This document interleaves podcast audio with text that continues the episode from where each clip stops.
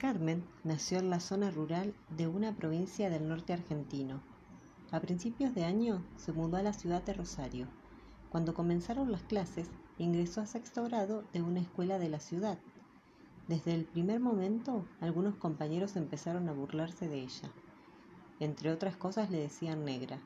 Un día, un grupo compuesto por chicos y chicas la sujetó impidiéndole el movimiento, y entre varios le cortaron el pelo la madre de Carmen fue a hablar a la escuela para saber qué había sucedido y sus compañeras y compañeros decían no haber visto nada.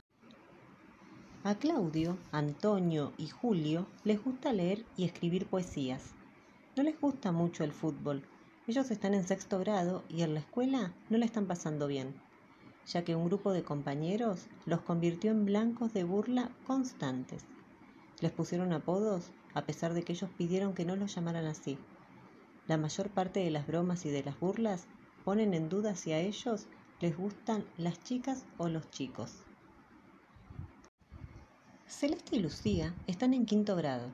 Les gusta mucho escuchar música, estar con sus amigas y bailar.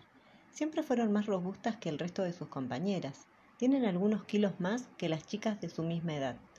Pero antes no les preocupaba. Este año, un grupo de chicas del grado empezó a decirles gordas. Ya no las trataban de la misma manera que antes. Celeste y Lucía trataron de no darle importancia a la cuestión. Hasta que un día, una de las chicas no las invitó a su cumpleaños. Poco a poco comenzaron a sentirse incómodas y con pocas ganas de ir a la escuela.